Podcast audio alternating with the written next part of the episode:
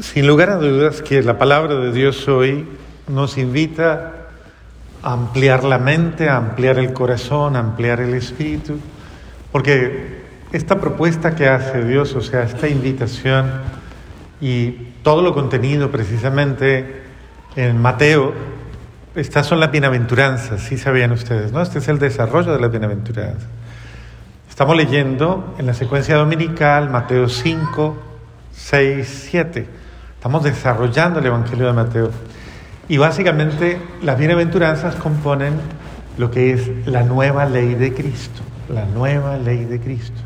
Por eso escuchan ustedes cuando dice, escucharon, se, les dijo, eh, invocando la parte preceptual que eh, fue dada en el tiempo de Moisés. Acuérdense que básicamente la religión judía como tal eh, además de los diez mandamientos, tenía aproximadamente 613 preceptos más o menos.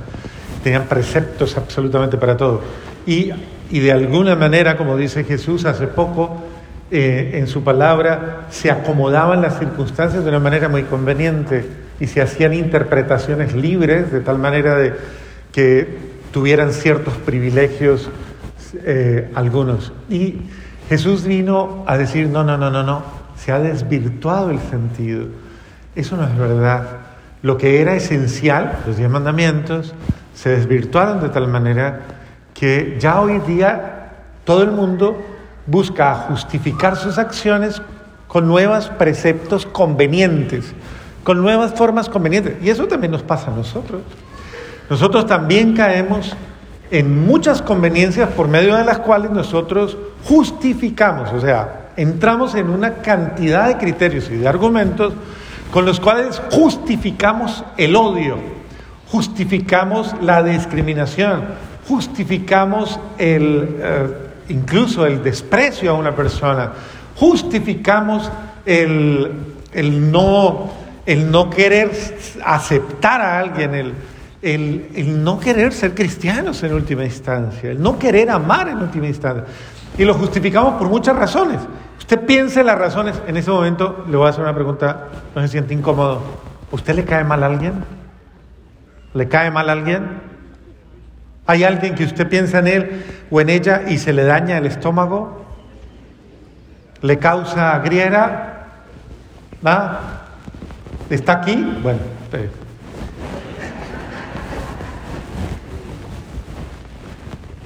o está en su casa esa persona. Es Ah, todos, todos podemos tener, somos seres humanos, somos frágiles, somos, somos emocionales, somos temperamentales, somos, es decir, como tal, somos vulnerables y tenemos, obviamente, somos susceptibles y algunos más que otros. Hay unos que tienen la susceptibilidad flor de piel por muchas razones, justas, injustas, por muchas realidades, porque están cansados, porque están saturados, porque tienen una vida difícil, porque les duele la vida, por muchas razones. Cada quien tiene su justificación para poder decir, yo no estoy bien, no me siento a gusto, no me cae bien, me molesta. Cada quien tiene, incluso justifica sus gritos, sus malas actitudes, sus desprecios, sus eh, indelicadezas, sus irregularidades. Y cada quien lo va diciendo porque de alguna manera ese es, esa es la forma como de justificar mi forma de ser o de actuar contraria a, la paz, contraria a la sensatez, contraria a la tranquilidad, contraria a la a, la armonía y a muchas otras razones. Y lo más difícil, ¿sabe qué es? Que dormimos con eso. O sea, nos acostamos a dormir y decimos, no ha pasado nada, todo está bien, pero no está bien, de verdad no está bien. Yo personalmente diría, si fuéramos más sensatos, yo diría, ¿cómo podemos dormir así? O sea, ¿cómo? Eso, eso, eso no se va para el, eh, para eh, el ducto de aguas eh, malas, eso, eso se va para tu corazón, eso se va para tu... Y eso daña tu ser finalmente. Por eso la palabra es tan sabia hoy. Cuando dice y te invita a Dios a ser santo como yo soy santo. Y uno, uno, claro, hay que reinterpretar, o sea, hay que saber entender la santidad a la que Dios nos está llamando. Dios los está llamando a una santidad que primero que todo es coherencia con, coherencia con el amor, o sea, coherencia con la armonía, coherencia con la paz, coherencia con, con todas esas virtudes bellas que muchos de nosotros decimos vivir sentir y tener. Usted pregúntele a cualquiera y dirá, eh, ¿le pasa algo? Y, le va a decir, yo no tengo problema con nadie, yo estoy bien, yo estoy feliz, yo... pero tiene cualquier cantidad de prevenciones y de sentimientos negativos con los cuales usted, eh, para usted es muy difícil tener convivencia. Entonces, ¿qué está diciendo el Señor? A ver, está diciendo, el ser santos es un llamado a no, no vivir una apariencia, a no engañarnos a nosotros mismos, a no pretender decir que estoy bien cuando estoy mal, a no ser deshonestos, sino a ser sinceros humildemente transparentes y a no dejarnos envenenar por todo lo que nos hace daño, nos envenena y nos va llenando de cantidades de eh, situaciones que nos predisponen al mal. En estos días una persona se me acercaba corriendo, yo iba por un parqueadero y se me acerca, padre, padre, padre, padre, padre. Sí, solo escúcheme un segundo. Y lo primero que me dice es, he estado en una batalla a punto de querer matarme, me he puesto cosas para querer matarme, he estado en la locura, en el filo de querer matarme, Padre, porque ya no puedo conmigo mismo, ya no puedo. Ese tipo de cosas impactan, porque ese es el ser humano arrinconado por su desgracia, que es la de acumular, acumular y acumular y acumular heridas, malos sentimientos, frustraciones, rabias, iras, eh, tantas cosas que ensucian y envenenan su corazón y que le hacen tanto daño y te roban la vida y te ponen a vivir una vida falsa, una vida sin sentido, una vida que no es tu vida. Tú tienes derecho a ser feliz, Dios mío, pero tienes que romper ataduras inútiles. Tienes que saber vivir. Mira, el resentimiento, el desamor, el odio, todas esas cosas lo único que están haciendo es poseer tu vida, quitarte, despojarte del derecho a la, a la paz, del derecho a la felicidad. Y el Señor está diciendo la fórmula, oye, oye, oye, no lo odies, no odies a nadie, no te llenes de desamor, no vivas rencores, no tengas rabia, no juzgues, no desprecies Llénate de amor, llénate de esa capacidad que yo tengo para comprender al ser humano. Queridos hermanos, ¿qué se merece el que está al lado? Mírenlo un momentito, voltee y lo mire. ¿Ah? ¿Qué se merece?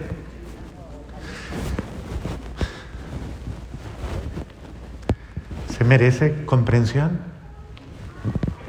El ser humano que está a su lado no es santo, santa. Estoy seguro que no va a llegar a su casa a prenderle velas ahora.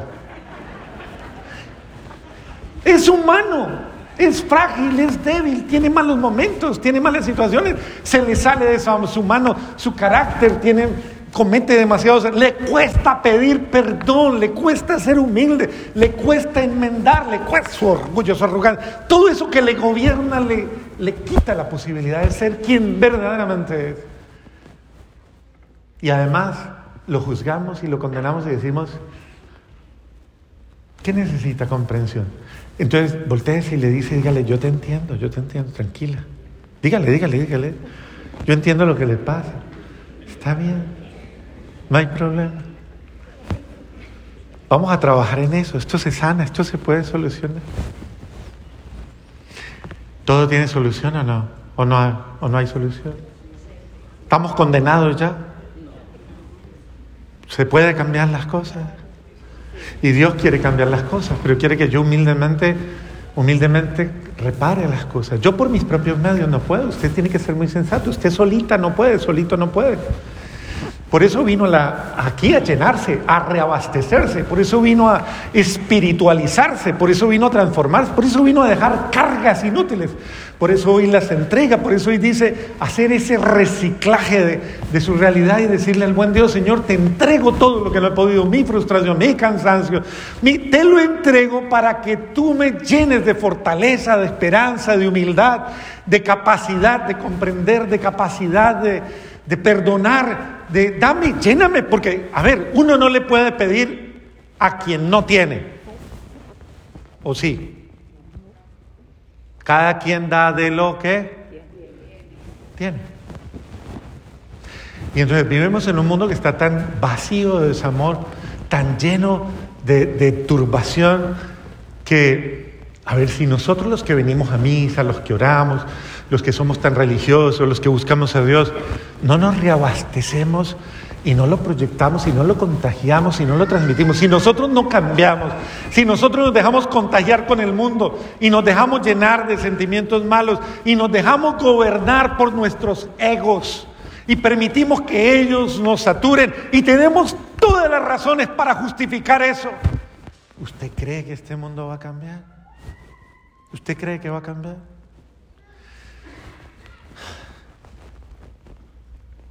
Entonces, hay que salir de la lógica de la justificación. ¿Por qué haces eso? Es que casi siempre hay alguien a quien echarle la culpa. Padre, yo soy hasta de buen genio, pero mi mujer me saca el bloque, padre. Usted supiera, es que esa, tiene el tonito, padre, es que esa es experta. O mi marido, padre, es que se él sabe, él sabe, ya sabe cómo sacar. A ver. En el fondo el culpable es el otro. Hay que aprender a... Sí, el otro, es la culpable. Hay que aprender a no dejarnos robar el tesoro que Dios nos ha dado, la paz, la alegría, la bendición. Y hay que dejar que el buen Dios restaure nuestro ser y restaure nuestro corazón y nos sane y nos llene de, nos llene de esa gracia. Usted solita no puede, solito no puede. La única forma es entrar en esa lógica del amor, en la lógica del amor. Miren la lógica del amor, allá está. Mírenla. Esa es la lógica del amor. Alguien que amó lo absurdo. ¿Cómo amar a quien me crucifica? ¿Cómo amar a quien me mata? ¿Cómo amar a quien me desprecia? ¿Cómo dar la vida por quien ¿Sabe cómo, cómo, qué fue lo que dijo él cuando, cuando tal vez llegó al extremo la situación del dolor en la cruz? ¿Se acuerdan cuáles fueron sus palabras? ¿Cuáles fueron? Perdónalos. ¿Por qué? No saben lo que hacen. Créame, la gran mayoría de las veces cuando nos equivocamos y nos hacemos daño, no sabemos lo que hacemos. Es que si lo supiéramos, no lo haríamos. No, no sabemos lo que hacemos. Voltéese y le dice al de al lado, usted no sabe lo que hace. Dígale, dígale, dígale.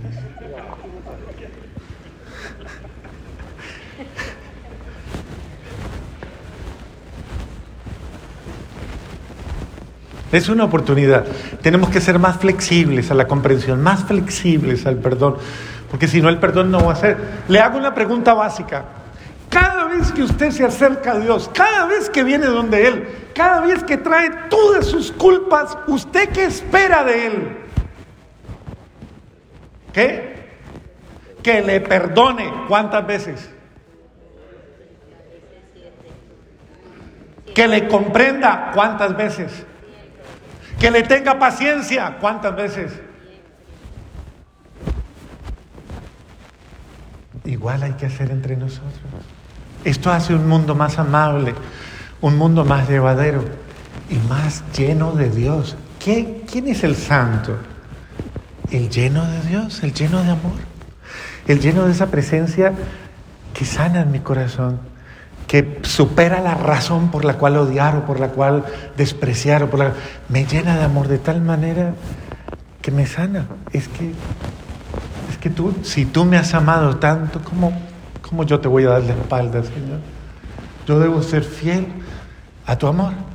Y el Señor nos está diciendo, mire, hoy terminamos el último domingo de, ordinario. Vamos a empezar la, la, la próxima semana, empezamos ya, tiempo de cuaresma.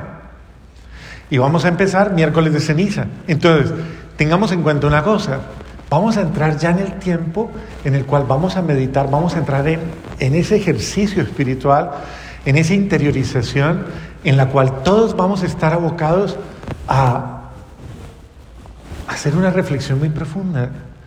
Yo quiero, yo quiero sanar mi corazón. Yo quiero limpiar mi corazón. Yo quiero nacer de nuevo. Yo quiero una vida nueva. Y creo que va a ser una época, una tregua, un pacto especial para que todos podamos tener la alegría, la alegría de la esperanza que da la oportunidad cuando alguien se le dice, tranquilo, tranquila, ánimo, ánimo, está bien. Haga ensayo y verá, haga ensayo en este momentito. Voltéese y le dice al que está al lado, te perdono. Dígale, dígale, dígale, te perdono. De corazón, dígale, dígale. De corazón te perdono. ¿Se siente rico o no? ¿Refresca o no refresca? Dígale, no le voy a volver a mortificar la vida más. Dígale, dígale, dígale. dígale. Hoy aquí ya queda resuelto eso, no más. Nos vamos a ir para la casa en paz. ¿Eso le da paz? Bendito sea Dios. No dejemos que nadie nos robe la alegría del amor. Eso es ser santo, dejar que Dios entre en mi corazón, me llene de su amor y Él sane mi relación. Amén.